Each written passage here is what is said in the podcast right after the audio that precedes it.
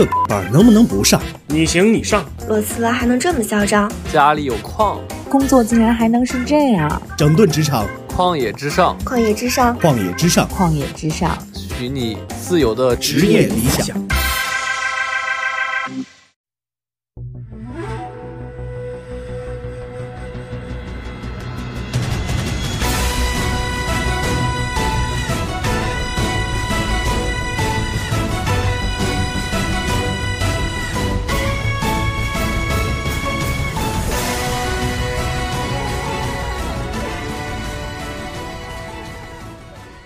脱离职场，肆意生长。欢迎收听职业理想，一起探寻人生新活法。要说起2024年最火的网络大电影，相信很多人都会提到《画江湖之天罡》。作为不良人的十年老粉，我也曾有幸参与了不良人最近几季的宣发工作。今天也是特别荣幸，邀请到了我们不良人的大熟人若森老杨和《天罡传》导演周飞龙，就是那个导死大帅的人，来到职业理想，一起来聊一聊不良人背后他们心中的职场江湖。开头的话，还是先请磊哥和周导来介绍一下自己吧。如果可以的话，用不良人的方式来介绍自己，那就先请磊哥吧。我来介绍周飞龙吧。周飞龙，哎，百年一见啊！这个从一八年第三季播完到现在就没露过面，终于这次有作品登场，了，让观众去啊重新看看飞龙导演的这个功力啊！就百年一见，百年一见。好呗，那周导介绍一下磊哥。那我 介绍一下旁边的这位啊，我电话那一头的就是我们，呃。若森老杨虽然很烦人、很扯淡的一人儿，但是，嗯，比一碗老鸭汤要好。哈哈哈哈哈！你们俩对对方的介绍真的都是很 抽象呀。对，抽象，抽象，写意流，我们都喜欢写意。那那那我问个比较具体的吧，我不知道磊哥和周导，你们来若森有多少年了？对，我们那天还真盘了盘，盘了一下辈分。对，我是一五年八月三号来的。我是一五年五月三号来的。若森成立有十年了吗？刚好十年是吧？成立二十年了啊！若森是零三年成立的哦，但是前前十年几乎没干啥正经事儿，一直都在呃办教育、办学、研究曼陀罗引擎，一直都在靠教学培训。组建第一波制作团队和创作团队，他一边教学生怎么做动画，一边把这些学生让他们毕业之后直接就来公司上班。热森大学啊，我们第七季的导演唐元导演就是当初第一波学生，当时从零大大概应该是从零六年开始做教学这部分工作的，到大概一零一一年的时候，引擎研发开始进入到这个测试阶段。学生呢也教育出来一波，就开始做自己原创的故事。当时第一个 IP 是《侠岚》，对对。一二年的时候在央视上的线。其实如果没有意外的话，这期节目如果播的时候，应该也是临近过年。那作为网络大电影的话，《天罡传》应该是取得了相当不错的成绩，起码我看到过的，应该是目前数据数一数二的网络大电影了。那要不两位老师先和各位粉丝表达一下感谢，以及跟大家聊一聊在之后不良人宇宙的一些规划吧。因为我在网上看到很多人在说什么《春风传》、什么《乔儿传》，对吧？那那个我来我来感谢一下，让杨总先来，你先来，好吧？呃，我代表代表个人，代表我们制作组，代表若森，代表我们公司所有的制作人员，感谢我们所有粉丝的抬爱，谢谢你们对《画江湖之天罡》的支持。不枉我们陪伴大家一到六集，再加上一个天罡，希望我们以后能够做出更多让大家满意的东西，给大家奉献一个视听盛宴。谢谢。啊，我的工作完事了，你来，磊哥。我我这边也得先感谢粉丝，因为这个从这个片子开始预热阶段一直到上线，我们看到粉丝对我们铺天盖地的热情和支持，而且对于。打击盗版这件事儿，粉丝出的力 要比我们大得多。我们每天都在各个自媒体的平台上收到粉丝的私信、盗版的链接什么的，然后我们都会汇总起来，然后去打击。虽然这个盗版很难杜绝，但是粉丝们自发的组织要给我们就是支持正版，要给我们付费买票。然后把盗版链接甩给我们，所以我觉得用心做内容，最终会一定会有回报的，大家一定能看得见。所以后面呢，我们其实更希望的是能够继续的用心把第七季以及我们的第二部人物向的电影以及我们的院线电影的开发呢提上日程。我们今年应该会在七月三十一号的时候举办第一次若森。正式的线下的一个大型的十周年庆典活动，我们在这个活动上面会公布我们未来重要的内容的计划。哎，磊哥说到盗版，我就想说，今天下午他们还在讨伐我，因为我看到一个新闻说，最近天罡的手机壳，就那个随心的手机壳已经盗版泛滥了，卖掉了七八万个。那本人呢，也就是七八万个之一了，也买了这个盗版的手机壳。是这个事儿还有一个故事。嗯，当初李淳风的三个锦囊里边，第三个锦囊不是随心，是另外一个一句话，是四个字儿的一句话。当时呢，我跟周导提过几个意见，大概三个意见左右。前两个意见周导都没听，周导坚持了自己的想法。但是第三个意见，我说你把这个改成随心啊，因为这样的话可能更具备普世价值和情感的这个共鸣。周导呢就改了，周导当时是顶着整个导演组的压力改的这个随心，因为当时他们其实并不太想改，但是我跟他说的是随心后面，呃，第一不不违背片子的本身的调性和传递的情感，第二呢，如果用随心来做商业化，相对来说可能会更容易一些。结果从盗版这件事上就印证了我当初的这个观点，虽然我们在开发周边这件事上远远赶不上盗版。而且盗版的价格呢，它卷的非常的低，这个成本根本就做不出来，因为它盗版有盗版的逻辑，他们不是为了做产品挣钱的，他卖一个可能亏一个，但是他最终他是用别的方式来挣钱的。对，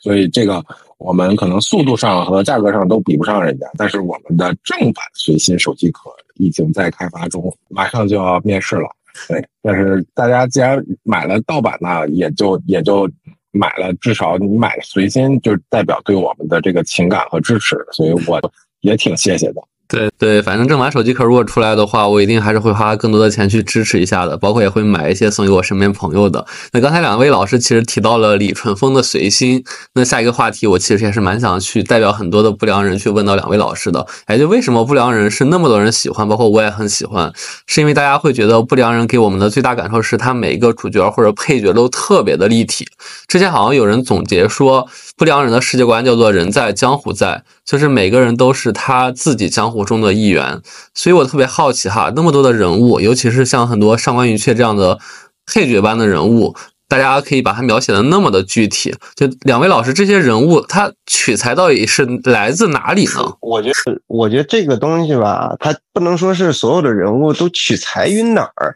你要说非得是这么说的话，我觉得可能，呃，特别像我们每一，因为不良人他是由他是根据史实去改编的。很多不能说所有的角色，百分之七十的角色，其实在历史当中都能找到人物的原型。我们在做的时候，会根据我们原有的故事的底色去搭配在主角团周围，把我们的故事往前去推进。那这些角色的性格会依据历史上的那个人物的性格为基底，做不同程度上面的改编。为此，为了来符合我们在。不良人的世界里面所要讲的关于李星云、关于袁天罡是这样的故事往前去走，那剩下的都是为这个故事去服务。所以说，呃，整体如果要是这么讲的话，它还是更多的是取材于历史当中为故事去服务才有的才有的这些角色的定调啊，他的年龄啊，包括他的性格呀，甚至他的语言特色呀什么之类的。其实就是在这么多年，我们所有的编剧啊、导演也好，平平常的时候都会看一些东西啊，文字类的呀、视频类的呀，有的没的的各种各样的东西，可能看的角度会跟大家平时以纯欣赏的角度有点不太一样。我们比如说会感觉哪些东西我们自己哎，它可以作为我的一个库，作为我的一个积累，我们会把它这个东西会存到自己的这个库里。我说这个库大概就是。存在我们自己的脑子里、心里，嗯当你看的这个东西多了，可能然后等你到时候在用的时候，你就会把过往的那东西全都混到一起，又整个的拿了出来去用。就是平常很多种东西看在眼里，记在心里的，这个就是你生活中它也是。你电视上看到的、手机上看到的、抖音上看到的、新闻里看到的、书里看到的、小说里看到的，哦，甚至听听说过的啊，甚至我们比如说我们一块儿吃饭的时候，说那个杨总认识一个人，前天见了一个人，那个人特有意思，怎么怎么样，怎么怎么样，怎么怎么样，哎，我们觉得哎是啊，这人真的挺有意思的，啊就记着了。呃，因为刚才也说了哈，不良人的每个配角都特别的立体。那我特别好奇，如果把这些主角、配角类比成我们当前职场的不同人物，那两位老师可能会觉得，像袁天罡、李淳风、巧儿、李星云、季如雪、张一凡这些主要人物，他们都比较像职场里的哪类人呢？哎，杨总，呃，那个来来来，袁天罡肯定就像是那种啊，其实我们公司再往上，其实有点像袁天罡这种没有人性的霸道总裁。就就是得没人性，然后呢，李星云呢，就像霸道总裁眼中要扶植的一个重点培养的对象，但是他一直想摸鱼，嗯，天天上班想摸鱼，想想能什么时候能下班，什么时候能赶紧回家玩游戏，呃，不行，你想得美，对，死了这条心吧，对。然后其实嗯，在职场人都是戴着面具生活的。我觉得是这样，像姬如雪啊，像陆林轩啊这种性格，其实我觉得在生活中有很多相似的。比如说，有些女孩会比较冷，有些女孩会比较活泼一点，但是她其实虽然看起来冷，但是内心还是挺热情的，或者说挺懂她心爱的那些人的心爱的那个人的真实的想法，能容易跟她共情。但是到了职场就不一样了，到了职场，因为是有规则的。对，所以大家可能就会戴上面具。但是我们当时做这些人物的时候呢，其实我觉得周导刚才讲那么多，最重要的一点，其实他说的就是两个字：积累。就是我们公司的这些编剧和导演，他们平时在生活中就会注意观察身边的这些人，社会上发生的事儿。关键是总结，因为不管你是什么样的人，哪怕你是一个十恶不赦的杀人犯，那你也一定会有。好的一面，温情的一面，因为人是最复杂的生物，对，再加上那些人，就我们这儿的人也都不年轻了，你看像周导他们也都三十多奔四奔奔四十的人去了，所以说他们的积累和阅历应该是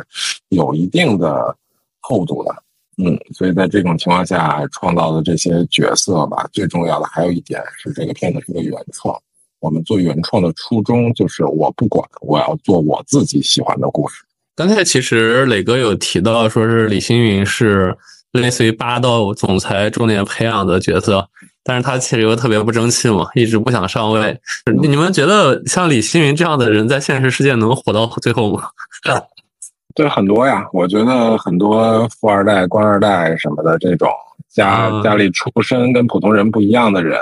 对，那他我们其实虽然不都没有，我们公司没有人富二代或者官二代，但是呢，我们其实可以看到各种的这种新闻啊什么的，现实中的案例，有一些家道中落的，反而后面会厚积薄发，然后起来。但是绝大部分的身边的这些富二代，就都是闲云野鹤、吃喝玩乐。其实他的出身，这不是平民出身，对他身上身上注定背负着。为什么一开始大家会说李星云是烂泥扶不上墙？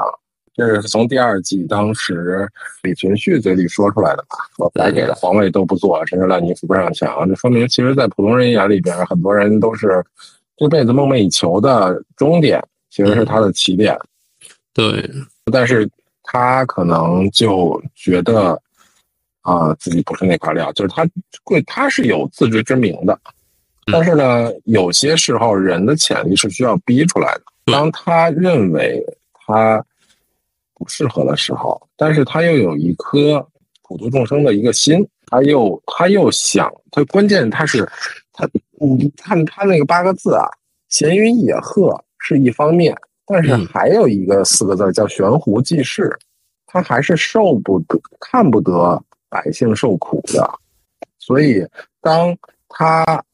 的这个底线被打破，也就是袁天罡的死打破了底线，告诉你真正的乱世来了。你现在看到的人间疾苦，那只是小儿科，只是开始。我死了，天下真正大乱、民不聊生的时候，那你看到的才是尸横遍野的时候。对，他才意识到，在这个时候，闲云野鹤不重要了，悬壶济世更重要。对，其实刚刚磊哥也聊到了，就是我们的节目叫职业理想嘛。我当时做这个节目的初衷，是因为我发现身边有很多的职场人特别想逃离一些大的节奏，找到自己生活的新的活法。所以我们过往采采采访了很多的嘉宾，比如一些五百强的离职的 VP，就是或者说是一些本来有好的工作，后来去东南亚这种很离奇的一些人。那我觉得，其实不良人包括《天罡传》里像袁天罡。和李星云他们俩就特别像我们节目里过往的嘉宾一样，他们拥有着就您刚刚说的不一样的身世。最后，他们包括袁天罡一百岁的时候，也在追求一些可能闲云野鹤的生活，追求一些很不一样的活法。我特别好奇，老师们在刻画这两个人物的时候，你们当时会怎么去构造他们内心的一些变化和内心的一些思考呢？呃，那我觉得，因为是周周导写死的袁天罡，所以周导可以分析一下袁天罡，磊哥分析一下李青云吧。让周导来，周导来。呃，那我就瞎说一下啊。其实袁天罡他无论在番剧里面也好，还是在那个电影中也好，呃，他无论是三百多岁也好，还是他一百二十多岁也好，其实我们还是把他当成一个人去来写的。对，对你无论是三百年的时候，那你看他三百年的时候，他无非就是这个人，就是。就是一个人，一个人想做一件事情，想做到头了，死活不撞南墙不回头，死活就要干到底。他其实番剧里面的他就是一个这么个状态。无论他三百年当中，三百年之前经历了什么，他就是死，就是好像是已经走火入魔了一样，不管三七二十一，什么都不管了，非常执执着着的，哪怕是牺牲掉所有的东西，他也要往前走到头。前面是成也好，是败也好，是生也好，是死也好，不管了，就是往前走。所以说，往好了听叫执着，往不好听叫执念。那那这个角色在番剧里面，他其实就是一个，就是一个人执念于一件事情，这件事情的结果有可能是好，比如说他要是做了一件违法乱纪的事儿，那他就是一个恶人。但是当这个执念，无论过程有多么的，呃，就是不正义，但是他的那个结果是通向一个他心中所期待的天下太平或者是盛世。但是，就咱不给他的这个人定义为正派还是反派的情况下，那这个人就是基于这个所谓的一个普通人想做的一件事情，其实就是这么出来的一个番剧中的袁天罡。那然后反反归到那个番剧中，那番剧中其实也是，那我又把他还是归到一个最普通的一个人。那因为观众里面、观众粉丝里面有很多人在讲袁天罡番剧里面是个神，啊，之所以是个神，那就是因为大家觉得他脑子很聪明，他武力值很牛，然后活了三百年，谓之为神。但其实他只不过就是一个普通人，太想干那那件事儿，往死里干也必须要干成。那其实他他也就是个普通人。那在电影当中，他一百二十岁，我就是我记得前段时间说过，我把他三百岁的一生，给他变成一个人从一岁到九十岁左右的这个一生的话，那袁天罡一百岁左右的时候，正是一个普通人四十多岁左右的时候，中年的时候，或者是中年再往再往。大了一点走的这个时候，这个时候，呃，也差不多就是杨总和我，可能我俩差不多。这个时候，呃，容易会产生一些迷茫，或者是找不清楚方向，或者是觉得，哎呀，总结总结前面，后边呢又不知道会怎么样，也会出现一个在他中年时期，他所谓三百年人生当中的一个中年期，那会有一个这么个问题。那这也是其实源于一个普通人。他心里面会产生出来的心理状况、情感状况。那再有一个呢，我们这其实说到底，他还是一个一百多嘛，因为我们的设定在那儿搁着了，吃了不死药，活了一百二十岁左右。那么他真正活了一百二十岁，又套用到一个正常人的这个生命周期上的话，一个正常人大家都知道，你活个九十岁好像就挺厉害了吧？作为咱们正常人，但是这哥们儿。一下子活到了一百二，那也就是说他超过了正常人很久了。那么一个，假如说真的想象一下，一个正常人活到了一百二十岁，那基本上可以断定，他周围的亲朋好友，啊，可能都已经不在了。可能到他这个时候，他就剩他自己一个人。那他的情感状况，他的情感经历就会发生一些变化，他就会有陷入到一些思考当中去。再加上，如果他前一百年做着的那一件事情始终没有变，但是他总会觉得这一件事情让他做的反反复复而不得志。因为我们那个故事当中讲了，袁天罡后面有四条龙，按照四条龙给他。陈述的东西都是让他作为不良帅拿起手中的屠刀开始杀杀杀杀。那用袁天罡的话来说，就是一百年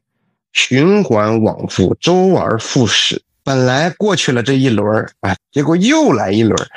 一百年让你干着这一件事情，再加之他心里面的那个情感，周围由于他年龄，他的好朋友，他的周围的亲朋好友也好，或者老部下也好。对于他来说，都已经渐渐的远去不在了。那所以说，这也是一个你想，一个正常人本来就是一个中年迷茫期，啊，不惑真之灵，情感心里面有问题，事业上面又那么不得志，啥啥都没了。所以说，这一切的都东西，甭论它是玄幻也好，武侠也好，还是这个那个也好，其实就是源于一个。因为大家看了之后觉得会觉得，哎，是能够共情的，因为他的基底其实还是一个普通人。我就刚才接着顺着你，我没有回答你的那个问题，所谓的，呃，我们这个片子里面所有的人的，在真正的职职场当中那个问题，嗯，我的看法可能就比较浅啊，因为我本身我自己觉得，我虽然工作了这么多年，但是我真觉得自己也是一个职场小白。因为我们这个动画公司特别的简单，没有所谓的职场这一说，大家都是手艺人，都是个匠人，对，所以说不存在。但是如果要说的话，因为所有的角色都是在编导的手中和脑子中产生出来的，那每个角色他都是一个普通人，那这个普通人，在。在故事当中，他都有要非常必要，而且要执意去要做的那件事情。无论那件事情反派可能的目的是错的，是不好的啊，正派可能要做的事情是好的，是真善美的。无论是真善美还是假恶丑，这里面的这每个人的那个行动动机都是是固定的，那就感觉就是也像是。我们现实生活中，所有的人都为了自己的那个目的，心中的小九九也好，美好的梦想也好，勇敢的往前冲也好，都有自己存活于当下、存活于世界上，往前要走、继续往前走的理由。这就是我们生活的动机。那片子中所有的人，也所有的角色也都是。如果我要说是什么的话，我觉得所有的人，李星云也好，袁天罡也好。季如雪也好，巧儿也好，这这那所有人也好，都算是，我觉得 都是打工人。哎，磊哥，刚刚您也说到李星云，就是我们回到刚才所说的，李星云可能一直在寻找自己作为皇帝之外一个新的活法，但我理解他最后还是变成了不良帅，又放弃了自己闲云野鹤的生活。您如何看待他的这样一个心态的变化呢？我觉得这就是一个标准的男人的成长的经历。你当你。出身就跟别人不同的时候，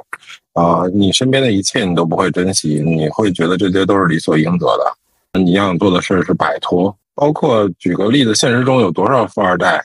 呃，老爸希望子承父业，儿子就不干，就要创业，就要做自己喜欢的事儿。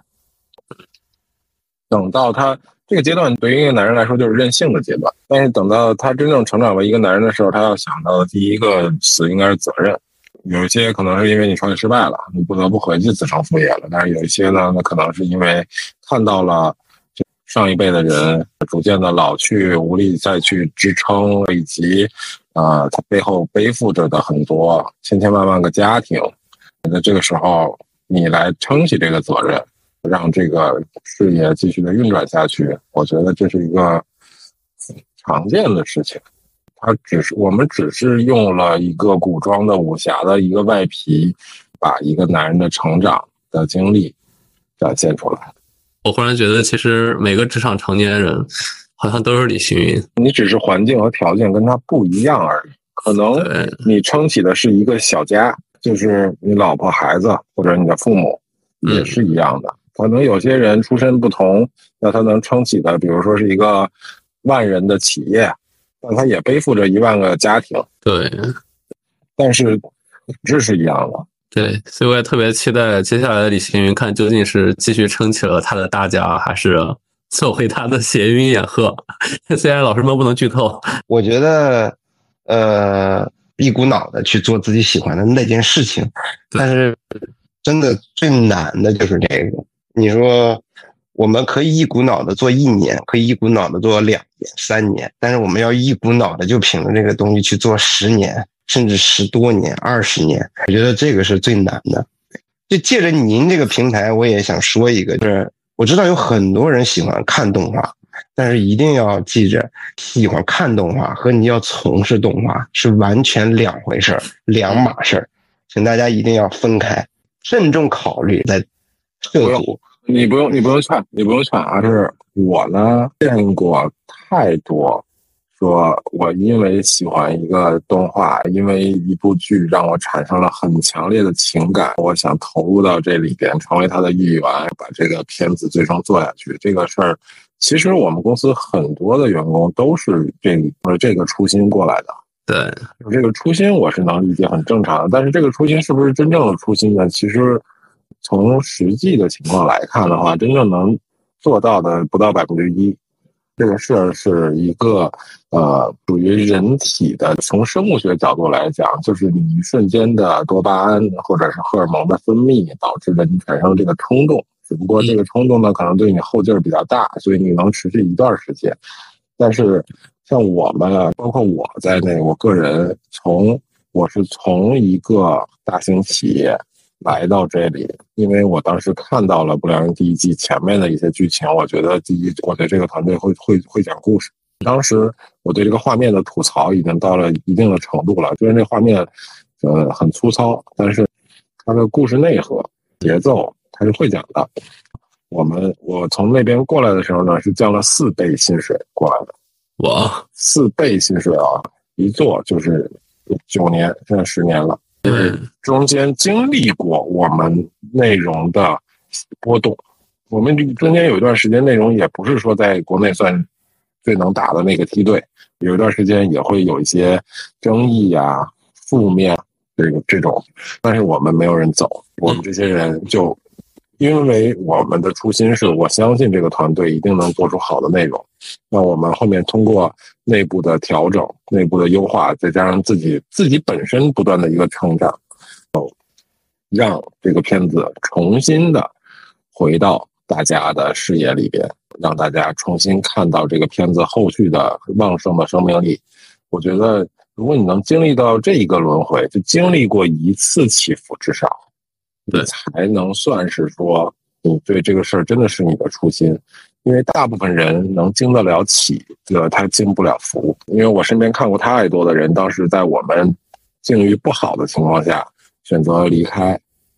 啊，或者是有一些人会说觉得很担心，比如说当时很多人担心第四季剧本看完之后，他们觉得不太满意，就怕到时候就就觉得这片子肯定不不会很好看的，就走了。而我们的做法呢是选择。那那我们就把它做到好。对对，真的，刚刚磊哥说到第四季，我想起来了，因为第四季是做了一个很支线的剧情，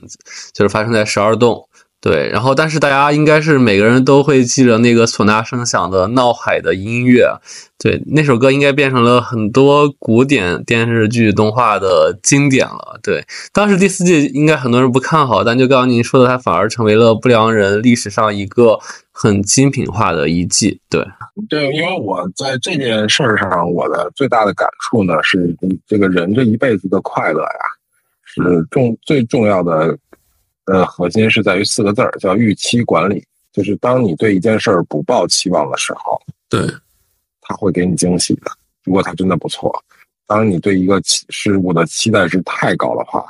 不管做成什么样，你都很难有一个非常愉悦的体验。如果哎，如果知道动画制作公司的话，很多人可能都知道若森，尤其是这两年，其实是经历了特别危险的时刻。那个危险的话，其实大家百度都搜得到。那当时其实磊哥也在很多平台都表达过他们危险的境地。聊到这，我也特别想问哈，就两位在当时那个情况下，应该有很多同事都另谋高就了，但两位老师其实选择继续留着陪着若森。我想问一下，就是若森的职场文化究竟是怎么样的，才会吸引着两位这么样的不离不弃，然后陪他东山再起呢？这倒是是吧。是的，因为我把他写死了，我要把他复活。没有，我觉得其实就非常简单，因为这个事儿没什么大道理可讲，就是这个地方可以给你，可以给你机会，可以给你平台，让你去做你喜欢、你想做、你喜欢做的那个事儿，就就是这么简单。呃，图一开心，你知道对，非非，我觉得现在一直还在若森耕耘的这些导演啊，包括我们各个组的负责人啊，包括现在还一起在。扛过风风雨雨的小伙伴们，其实，呃，说实话，我觉得都是一个这样的心情。大家当然会因为，呃，发工资而而心情特别欢喜，但是更欢喜的是，当每一个人手里面用心或者是花心思去做的那每一个小细节堆积出来的一整个片子，被大家，特别是被我们的粉丝、被我们的观众看到了之后，送以。掌声或者还不错的这种讨论，我们每一个人都能从他们那个紧张的表情上面突然看见他们笑了，或者他们一瞬间就会觉得你，哎呀，他就觉得值了，你知道吗？所以所有人都会，可能这个东西，这种多巴胺的刺激和这种小小的成就感和满足感，是支撑着我们这么多人在这儿能够所谓的生死相伴吧？那因为我们这帮人在一起。就是散可能是一堆沙，但是聚在一起，我觉得还是挺亮的。这还是你别听周导跟跟那说说了半天这种，这这种整个听起来很美好的东西，其实现实根本就不是这样。你老拆我台干啥？我我我，因为因为你说的不对，一会儿我给你指指出来，我我一会儿直接拆你是怎么是怎么干的啊！我先说，我先说这个问题的根本，就是在于第一呢，就是我们在经历福的时候。经历到低谷的时候呢，其实我们心里边更多的是一种不服，我们觉得我们自己首先清楚自己的问题在哪，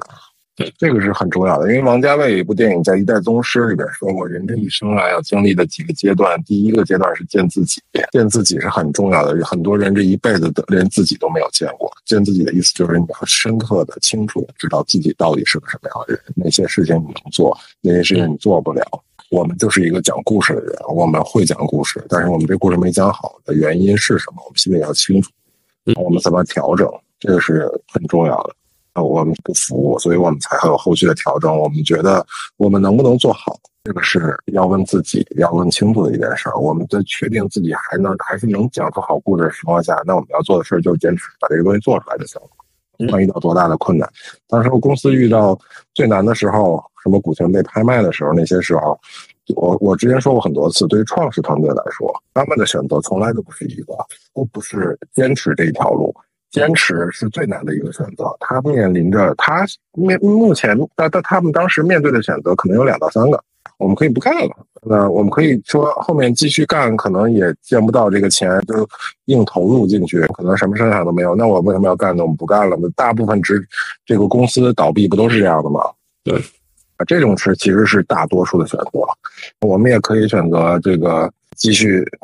背着债务，借着钱坚持运营下去。但是问题就是在于这个事到底有没有会不会有结果？我们一直相信有结果，为什么我们要做原创，一直坚持做原创？中国当年一六年、一七年是有多少家公司在做原创？那为什么最后大家不不做原创了，去做一些改编的项目了？去接项目，那有些是为了生活考虑。那那我觉得这个事儿没有对错，我觉得都每个人有自己的选择而已。这个是我们自己的选择，我们就想做一个。我之前说过一句话，就是如果没挣着钱，最后就公司倒了，那是我们自己的结果，自己自己的本事不够，我们认了。而如果因为我们自己工作而放弃了，假设。不良人这部故事没有完结，没有最终一个好结果，那我们可能整个团队人都死不瞑目。第二个呢，就是刚才周导说的那些，你你别听他说的那些天花乱坠的，说的不是好的。周导当时在三十号直播完之后，我们一块儿出去吃饭的时候，周导当时说过一句话：这部片子如果败了，他就辞职走人，他也要走。当时我就把他给骂了一顿。我说你这种行为就是一个自私的行为。老板花了这么多钱，这么多人陪着你，用了一年半的时间把一个片子给你做出来了。这部片子最终就是没成，你也应该想的是，那我就再干一个，我把你之前亏的钱给你挣回来，这才是我们这个团队应该要干的事儿。他师兄听完之后，嗯，他觉得嗯也对，有道理，因为他当时我很理解导演 背负的压力和。他是出于自己的良心，觉得说我对不起。假设这部片子搞砸了，我对不起所有人的信任，我对不起大家的付出，我对不起老板投入了这么多的资金。但是，我们从来，包括我们的创始团队老张，我们从来没有说这部片子要是干砸了，你就要怎么怎么样了。我们说的是，我们从来希望的都是你，你这不砸了吗？那没关系啊，咱咱俩，我们只要还能活下来，我们只要还有一口气。我们就把这片子接接着给它做起来，不然又不是没下去过，下去又怎么样呢？假设我们的第七季没有之前的好，大家觉得这片子不好看，又骂我们，那我第八季我再给你做回来。我们既然经历过服了，我们就不怕服了，因为我们还能再起来，我们已经起来过了，对吧？我感觉若森公司氛围真的很简单，放到很多公司里。你像您两位这种级别的人，公开场合能说这些话，我觉得应该是挺不容易的，就感觉像两个小孩子一样，就很很坦诚在跟大家做交流。对，因为那种，嗯，因为因为我在来若森之前的那个企业，我非常了解，有些在在一些企业文化里边，有些话能说不能说，在什么场合说什么话，什么。但是呢，我喜欢这儿的一个其中一个原因就是这儿的人都比较真真诚。都比较简单，这个行业就比较简单，人也比较单纯，就想把自己擅长做的事情给它做好。公司里边也从来没有过内斗啊，从什么勾心斗角啊，职场那些乱七八糟。我们公司还没有这种内部的什么小团体啊，什么就这势力啊，政治斗争啊，什么这这没有，这都没有，就是一帮人制作部就玩了命的怎么满足导演的需求。导演就是玩了命的，怎么卷制制作部，让制作部做得更好？我们怎么要给导演这挑毛病？说这儿不行，改一改，那儿更好一点什么的，就怎么把这片子玩命推好？就是觉得这是我们自己的孩子，全从全公司各个部门的人都把这部作品当成我们自己的孩子，我们都是他爹。我告诉你，那个王老师，主要是啥啊？话说回来，主要还是太忙了，没时间动。上次我告诉你，上厕所都得用跑的，你知道吧？我我的天！我真的，我上厕所都得用跑的。这个我们导演，我们旁边那个我的那个导演，路上得跟着我，跟着我跑。说完事儿，但是这不是每一次，但是经常会出出现这样的情况。真的上厕所都得用跑的，不是大号啊就小号正常的。嗯，所以说没时间动。你看着。等我抽出空来，我要把逗一逗老杨给逗倒。你看着，我刚我刚脑子里还在脑补那个，就是呃周导和帅导是不是一人带个团队 斗宫斗的场景？那倒没有，那倒没有，没有没有这种疑惑。之间，我们导演之间是非常的呃搭配自如的啊。我们中间有什么问题，我们要随时来协商的，因为我们共同服务的东西都是不良人。对，而不是谁的不良人，你的不良人，我的不良人。但是我们可以，但是我们可以导演整体合在一起，我们应该也有六七个人了，我们斗一斗老杨还是可以。不，他们不是斗我，他们就是坑我。比如说当时第六季的时候，呃，摔倒的那个片子有一集时长有点短了，就可能短了大概一分多钟吧，粉丝不干了，粉丝说这个怎么片子短了就。就就就吐槽我们吧，说我们，啊，我的当时也挺压力还挺大，然后当时问说的，我说这后边还有没有更短的？你赶紧告诉我，做点风险预案什么，要就是要要有什么事儿咱提前说。社长说你放心吧，这集就是最短的，结果后边每一集都长。结果后边我印象特别深，二零二三年四月一号，四月一号那一天，然后我这我这正在回公司的路上，他突然给我打一电话说，对不起你。我忘了，下一期比这期上一期更短。当时我一脚刹车停在路边，抽了根烟，说你是不是逗我呢？因为四月一号嘛，当时。哦，他说没有，是真的。我说那怎么办呢？赶紧咱们主动承认错误，然后主动发了条微博跟粉丝承认错误，说这个实在不好意思记错了，还有一集更短一点。后来粉丝一看也就就一笑了之，这个事儿也就过去了。但是我我反正他们经常坑我。我之前特意问过帅导，这个事儿是最短的，我还信誓旦旦的跟粉丝们说，大家放心，这一集最短，不会再短了。结果紧接着反手就开始背刺我，好吧？呃，他们都是用这种方式逗我，是逗乐的逗，逗笑的逗。明白了。哎，其实刚才磊哥也聊了，说是粉丝对你们又爱又恨。其实我我我做了蛮多动漫的，就这几年，但我我感觉不良人的粉丝应该是我见过最团结、最有活力的一群粉丝之一。这样不得罪人。对，所以所以其实是从一四年到二四年，可能这十年间，我特别好奇，为什么你们能拥有这么一群优质的粉丝？因为我自己也在粉丝群里啊，真的好像大家是一致，是有几个观念，一是可能。没有什么内斗，比如这个女主那个女主。第二是大家有一致观念是不能让洛森死掉。如果你们有一些赚钱机会，比如《天罡传》，一定是要花钱把你们救活。你们觉得你们这群粉丝的职场画像是什么样？是不是也是一群不成熟少年气的职场人？年纪多大？对，我们的粉丝画像主要的受众群体在十八到三十岁，男性居多一点，大概有个百分之六七十是男性。然后，这个基本上就是这么一个比例。粉丝对于我们的这个支持，其实啊，刚才周导说的，我们的导演团队很团结。它不像，虽然我们其实在这个动画圈里边也算是一个比较特殊的案例，我们一季换一个导演，就这件事儿其实。很少有人这么做到，但是我们能够一季换一个导演，依然保使这个片子的主线故事继续能够顺利的往前推进，因为我们的导演之间没有内斗，所有的导演都会互相帮忙。比如说，我们这周刚开完第八季的立项会啊，前几季的导演全都来了。包括第七季的导演，大家一起来听这个故事，一起想当初自己这一季的时候挖了什么坑，跟这块有没有矛盾，有没有冲突，填没填？有些坑我当时这儿埋了啊，你可别忘了什么的，大家都会互相帮衬。对，包括现在第七在制作过程中，你像帅导、舒导、周导什么，有时候都会过去看一下，拿不准的地方，大家都会一起提意见。其实很简单，那一句话，我们就是把不良人当做我们的亲儿子，所有的人都是他的亲爹妈。那对儿子的好是没有说分，说我是我是。什么亲爹？你是后的就没有，都是为了这个孩子能够更好的成长。粉丝的团结可能是就是在于我们内部本身对这个作品都是一心的，对，而且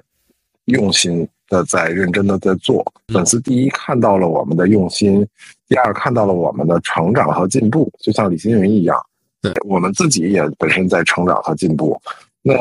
我们并没有想过什么招数或者套路什么的东西，就是把最真实的东东西呈现给大家。那大家看到了这种东西，他们是有感知的，嗯，所以呢，就达成了一个共识，就是护着我们。他把我们，我觉得粉丝呢，更多也把我们当亲儿子了，就护着。就是，而且之前若森确实经历过一些非常。危机的时刻，那个危机都不是一星半点的危机，不是说一个项目赔了钱或者什么样的危机，那是公司生死存亡的时刻。对，因为那个是在公示的，这个是做做不了假。嗯，这种东西就是真的说没就没的情况下，那可能就更多的激起了粉丝对我们的这个保护欲。反正他们经常会说一句话嘛：如果明天比如更不良人更新，如果这个热搜没有不良人的话，在座的各位都有责任。就是。就我们其实真的没有组织，我们只是说，大家如果喜欢就支持我们一下，我们就会呼吁一下。但是我们呼吁呢，都会变成粉丝之间的一个传递，大家就会变得都会愿意希望这件事情能够实现。但是为什么会达到这样一个效果，其实并不是我们在营销上面做了什么样的技巧或者什么样的功课，而是我们还是把所有的精力都用在产品本身，真的做出一个大家认可你的产品的情况下，大家才会愿意自发的去支持你、帮助你。明白。嗯，既然你们也陪了不良人这么久了，那如果让你们两个选不良人中的一个角色去亲历职场的话，两位老师会选择哪个角色？就周周导先吧。在您提出来这个问题的时候，我就一直在在想，我真的是我想，呃，我想做一个一点的人，比较纯粹的人。如果让我现在即时的去做一个选择的话，其实我想选择做樊巧儿。其实给他的那个，他有一句话让我个人是非常喜欢的。他想，他想去哪儿就去哪儿，他想做自己喜欢做的事，他想去吃什么就去吃什么，想干什么就干什么。我其实是想一个，我是有一个这个闲云野鹤的心的。明白。对，嗯，我不知道这个大家是不是是满意，但是。我还想再往回去扣一个问题，对，李星云也好，不良帅袁天罡也好，呃，这几个人身上共同都有一个点，不得不这三个字，对，这两个人身上都有一个不得不，这也是我相信是现实生活中很多观众喜欢他们的一个原因，因为我们在现实生活中有很多是不得已而为之的，那巧儿也有很多不得已而为之，但是还好，他的结果是好的。我的终极目标是希望能像巧儿一样活在盛盛世中，但是也有很多不得不。对 我刚以为周老师说是我印象，我我特别喜欢巧儿一句话是“爷爷，你看这就是打野铁花”，但那句话也特别喜欢的。嗯，那个那个话，我们接下来，我想如果去重庆去看打铁花的时候，希望都就能喊出这句话。如果有人合拍对一下，幸福感也是很大。真的，真的，因为打铁花这个太火了。我在北京，我搜了一下北京有打铁花的地方是延庆的一个公园。我要拉着我老婆去，我一查二百公里，基本上相当于我回山西了。磊哥，那你如果是你的话，你会选择哪样的人物？我之前找一个朋友给我算过，我问他，我问他我什么时候能退休，他说你估计得到七十多岁。然后我当时听完之后就。五雷轰顶，说怎么这么惨呢？他说不，对你来说不惨，因为如果你很早就退休的话，你反而会更痛苦，因为你可能就没有很多喜欢的事情做了，就真的闲云野鹤，你可能会痛苦。后来我一想，确实有道理。我反思了一下我整个职场这生涯，所以你让我选，那我就选袁天罡了。呃，我要。我就喜欢卷，而且呢，这也是我我这我这个部门的人，对我的特点呢也没什么人性。我当时经常跟他们说的一句话就是：我们的导演和制作部的人是拿命把这部片子给做出来的，你们这帮人干活就得拿命接。你想把它的价值接住，就得给我拿命接。所以我觉得，嗯。想了想，虽然袁天罡看起来很痛苦，但是如果你真的让他辞官，什么都不干了，真的咸鱼也喝了，他可能会更痛苦。他可能快乐一时，但是后面更多的都是痛苦。我我刚刚脑子里想一个画面，一个公司里既有袁天罡又有樊巧儿，他们俩又是一个公两个公司的主力，竟然能这么和谐的相处，嗯，就是。就是跟袁天罡看那个樊巧的时候眼神似的嘛，叫小屁孩我懒得搭理你那种感觉。对，说明洛洛森真的是一个很开放的职场啊，能容容纳所有自由的灵魂。我我们我们做国漫的的目的就是让不是要驱驱除日漫，而是让我们自己的孩子在长大的过程中有多一个选择。你可以去看日漫，但是当我那个年代。长那个年代，我十几岁的时候，当我对内容开始有更高质量的需求的时候，没有国漫能接，对，都是去看日漫了。但是我们就希望我们下一代的孩子，在他的成长过程中，他有国漫这个选择，特别棒，好好宏大的理想。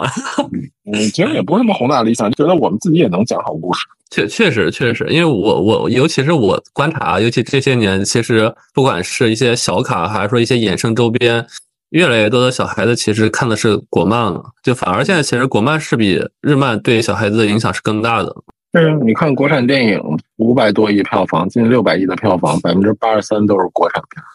对，在当年我我成长的时候，我还在上学的时候，那会儿说有一部什么进口大片儿上，那大家都乌泱乌泱的去电影院看了。对，现在你再上一个什么片儿，国产片儿轻轻松松的吊打你。哎，我还有一个特别想问的问题啊，因为我确实也是一直在做各种动画的歌曲，尤其像之前雇佣者营销啊，就花很多钱也我在做。但是不良人的歌曲，我觉得是国漫里爆款最多的两三个之一。而且很多的国漫其实歌曲火是建立的他们请了很多特别大明星，比如张韶涵呀、林俊杰呀，对吧？嗯，但是我们不良人其实有很多出圈的歌曲，比如我刚才说的《闹海》，再比如说是，呃，我们上一季的《孤岛》啊，再比如说是最近特别特别火的圈球老师的《萤火飞光》。那这些歌曲的话，我们都可以听到很多歌词中对热血理想主义的追求。但我就特别好奇，在没有很多大明星的加持下，哎，为什么我们不良人的歌曲可以一次一次的出圈呢？这首先没有大明星的唯一原因就是因为我们穷啊。对，我不想说，你自己说的。对，真的，这个是现实。周导一开始想做曲子的时候，是给我列了几个人选的，当然这都是一线。我们也斗胆去尝试着联系了一下，价格周导自己看完之后就都说算了吧，我们就还是算了吧，就选了蓝 B 吧。那剩下的东西就是周导和毛亮老师两个人在创作过程中，因为周导非常清楚自己想要表达什么样的情感，这个歌曲也是为作品服务的。首先啊，他们两个人的立场是不同的。对，毛亮老师要做一个好听的歌曲。周导要做一个让这部片子好看的歌曲，这是我的理解。他们俩在过程中经常会有对音乐的呈现方式的争争执，但是最终呢，肯定是周导说了算。周导的第一初衷是歌曲要为片子服务，能够把我的气氛烘托出来。毛亮呢，再去帮周导实现这件事。毛亮就要做出什么样的曲子，是需要我们的每一个导演，比如说《闹海》也是。舒导会明确的告诉他，我想要一个什么样的情感，一个什么样的感觉。周导呢，可能会比舒导和帅导更细一些。周导会写小作文 哦，周导会周导会用一些非常尽量具象化的语言文字的描述，来把这个情感尽尽量以画面感的方式呈现出来，这样让创作者像毛亮这种创作者能够更准确的抓住导演的想法。所以毛毛亮老师其实就是若森的 Chat GPT，其实周导是输入指令的那个人，他输出了小作文自己的描述。对，而且还是一个会跟导演吵架的 Chat。因为我看了那个你们有一期路演，就是圈九老师、毛亮老师还有周导他们三个的对话，就圈九说是从周导的小作文还是什么毛亮老师的死命追踪，然后，感受到了大家的诚意。对，反正跟我们合作的人。在跟我们合作过程中，其实很多合作方还是挺痛苦的，因为会被我们的这种各种各样的要求，呃，可能有些吹毛求疵的要求折磨的，反正都有点要崩溃了。但是呢，也很感谢那些跟我们合作过的老师，最终都是他们尊重了创作者的想法，把最好的东西呈现出来。哎，其实刚刚说到萤火飞光，我刚才也包括周导提了，他今年可能要去重庆看打铁花。然后今年有一个特别火的热搜话题哈，就是我们所有的不良人有了一件特别开心的事儿，就是终于有了自己的跨年仪式，喝老鸭汤看打铁花。那这节目的最后，我特别想 Q 一下两位老师，你们今年有没有怎么样的一个过年的仪式呢？包括说是未来不良人会不会有更多的关于仪式感的东西在准备？首先，二月份的时候，周导会受邀去重庆铜梁现场看打铁花。所以跨年的时候呢，其实大家也很多人都看到了打铁花了。对。然后呢，但是现在还缺一个，就是老鸭汤。但是老鸭汤呢，这个事儿呢，也马上要实现了。我们在月底就会联名一款知名的品牌的老鸭汤。呃。我们觉得可能未来希望的是在跨年或者是春节的时候呢，喝一碗老鸭汤，看一场打铁花，是每一个不良人的一个固定节目。对，对。然后后面我们其实，在其他的作品里边，争取融入更多的我们自己中国人自己的传统文化的东西，把我们老祖宗的那些美好的、美的那一些。呃艺术能够更好的呈现出来，能让更多的人知道。那哎，倒数第二个问题，就刚刚才两位老师的性格来看的话，一个是袁天罡，一个是樊巧儿，对吧？呃，其实刚刚我们回到这个节目的重中之重，就是《天罡》这部电影。我相信周导包括大家，其实对袁天罡、樊巧儿有很多的爱护之情的，因为跟大家呈现的最后是袁天罡护着樊巧儿去过完了盛世的一辈子，享受了作为盛世之下开心的平凡人的一辈子的。幸福生活，我特别好奇，想问一下两位老师，就做《天罡》这部片子，你们的初衷到底是想告诉大家，其实是做一个开心的平凡人去重要，还是说去当像袁汤这种为了平凡去奉献自己的人更重要？两位老师当时是怎么构思的？从我的那个角度去说的话，呃，还是我说的想的没有像您讲的这么的宏伟啊，这么的宏大 啊，对对对对，呃，创作有的时候比其实比较简单。呃，之所以会有天罡整个的故事，以及整个这个这个项目，从最初始的一个原点，还是因为我一开始把袁天罡三百年的人生给他咔嚓掉了。那我，但是这个这个角色对于我来说，还有很多东西是没有讲完的。我想在。不同的一个维度，比如说像网大的这种体量里面，重新让它以一种新的姿态、一种新的一种状态呈现给观众，想给观众一个更加三百六十度、更加立体感一点的袁袁天罡，希望能就不同的观众对他都会有不一样的情感，这是其中之一。第其中之二呢，我自己感觉在最近这些年。其实过的是比较辛苦，也是比较累的。恰恰好，袁天罡三百年的人生对于我来说，在番剧当中，他经历了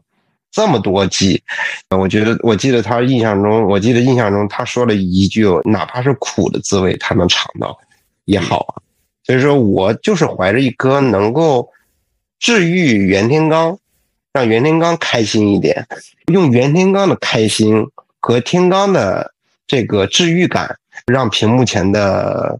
自己，让屏幕前的观众，让屏屏幕前的粉丝，从这个故事当中能够获得一点点宽慰和欣慰，和一和一些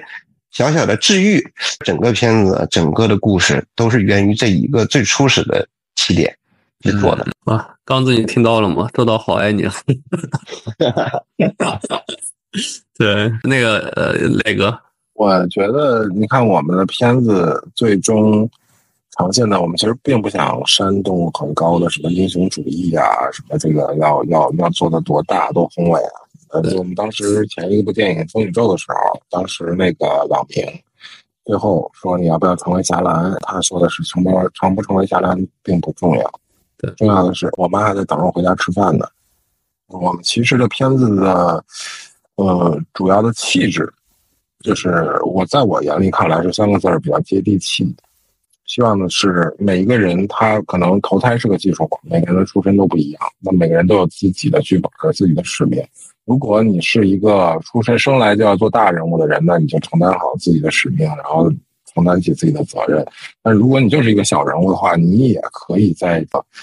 你的一生中去做一些自己喜欢的事情。小我和大我，在我们眼里都都是你自己的这一场剧本。我们其实并不是说一定要成为一个像袁天罡那样的，就是运筹帷幄、左右唐唐朝三百年历史的这么一个，呃呃，很神奇的这么一个人。哎，也不是说每个人，我们其实也更喜欢像巧儿这样，或者像老明这样，做好自己的事情。然后陪陪家人，过好自己的一生，我觉得也是挺美好的一件事儿。不想标榜什么英雄主义之类的这种东西。两位老师也说了自己的理想，以及说是，呃，《天罡传》中传递的个人的理想。那回到我们节目最后一个问题，也是每个每期节目都会问嘉宾的问题，想问下两位老师还有没有职业理想？就正常的那个理想是什么？对，哎，那要不？周导先，我我呃，我先说，王老师，您问的这个问题，我好像真的已经有十多年，甚至二十年没 没提过了。哇，真的就是没没在嘴巴上去说了。感觉人越活啊，活到这个这个时候，感觉这个这些东西不应该再往再再去宣扬出来，或者是宣示出来。但是您您的这句话一下子让我勾起来，我当年就是还是一个小小屁孩儿的时候，那种无知，那种对世界有啊舍我其谁的那种状态，好像又一下子回到了当年。我也也不能说羞羞愧吧，我觉得还好的一点就是我内心里面还有当年的那一点点小冲动，还有当年的那个小小野心，但是不知道未来能够能不能够达得到，也不知道未来自己能够走多远啊。我就把我当年还是小屁孩的时候，那个时候心里面或者嘴里面曾经豪言壮语说过的那个话，当成我可能接下来，呃，这么还有几十年要过的时候，想要做的那件事情。我记得我的大学老师问过我，你想，你你学了这个，你干了这个，你想要干成什么样？当时我跟老师说的那句话是，想在中国的动画史上留下自己的一笔。好吧，我觉得《天罡传》已经是留下了很浓厚的一笔了。还还差得远呢。我说的，那杨哥呢？我我觉得我不对这个事儿抱什么期待，也不不想给自己立什么样的一个说目标啊，留不留名什么这都不重要。我们我只想做自己喜欢的故事，就是我们能够持续的继续坚持做自己喜欢的故事，就已经很开心了。这个故事如果能够被更多的人喜欢，同时呢，甚至能影响一部分人、一代人，那可能就是我们三生有幸了。我觉得男人至死是少年，我们想的是一直做到老，做到我们做不动为止，直到我们的故事不再吸引年轻人为止。但是我们依然还是心里有这个有有这一腔热血，是想把我们自己还没讲完，还有很多要讲的故事呢，能继续呈现给大家就行了。至于最终的结果如何，其实还是我回到我最开始的那个观点，就是预期管理很重要。我对这件事儿没有预期，我只是知道我想做什么事情就可以了。节目的最后，我就特别希望，就像刚才周导说的，希望个人能留在中国动画史上。那我作为粉丝，我特别希望不良人能在中国动画史这本书上留下最浓厚的那一笔。好，那今天也特别谢谢两位老师的分享，受益颇多，谢谢，谢谢王老师，好，谢谢谢谢王老师，谢谢老师们。我会带上所有渴望，去到更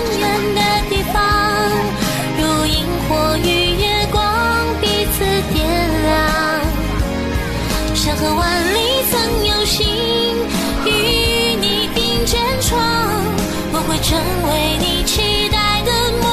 样。我会走遍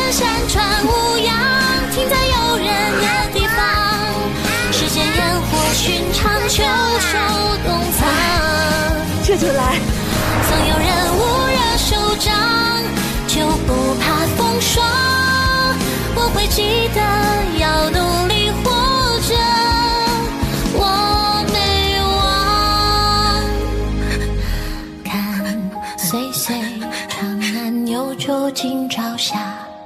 愿年年眸光有泪映贴花。当孩童绕膝下，闲来知几许花。岁月无恙，晚风定会传达